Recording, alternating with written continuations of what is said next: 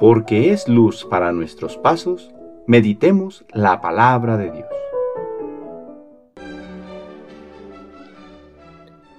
Del Santo Evangelio según San Lucas, capítulo 2, versículos de 22 al 35.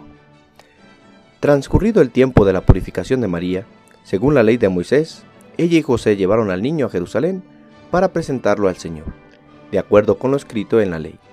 Todo primogénito varón será consagrado al Señor, y también para ofrecer, como dice la ley, un par de tórtolas o dos pichones. Vivía en Jerusalén un hombre llamado Simeón, varón justo y temeroso de Dios, que aguardaba el consuelo de Israel. En él moraba el Espíritu Santo, el cual le había revelado que no moriría sin haber visto antes al Mesías del Señor.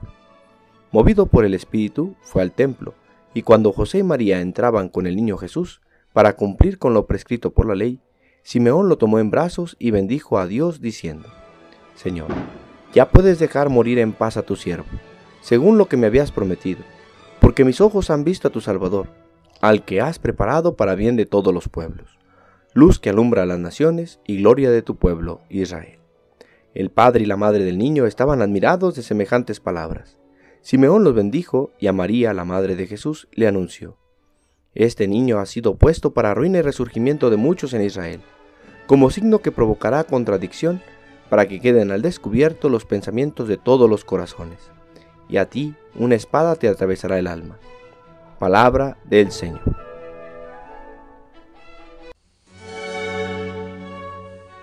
Quinta feria de la octava de Navidad.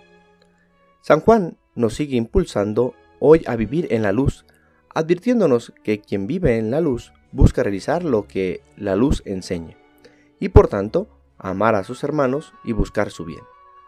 Vivir según la luz que nos trae Cristo es buscar realizar continuamente lo que Él nos enseñó. Amar a Dios sobre todas las cosas y al prójimo como a uno mismo. El Evangelio nos pone hoy a ocho días del nacimiento, en el día de la presentación. Simeón, hombre sincero que buscaba a Dios, ve realizada la promesa hecha al pueblo de Israel de que vendría un Salvador.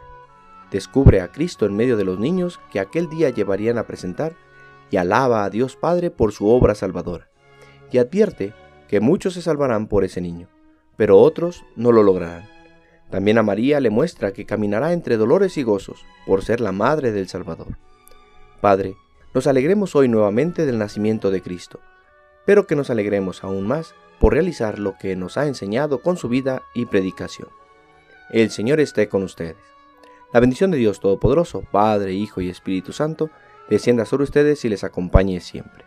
Que tengan buen día.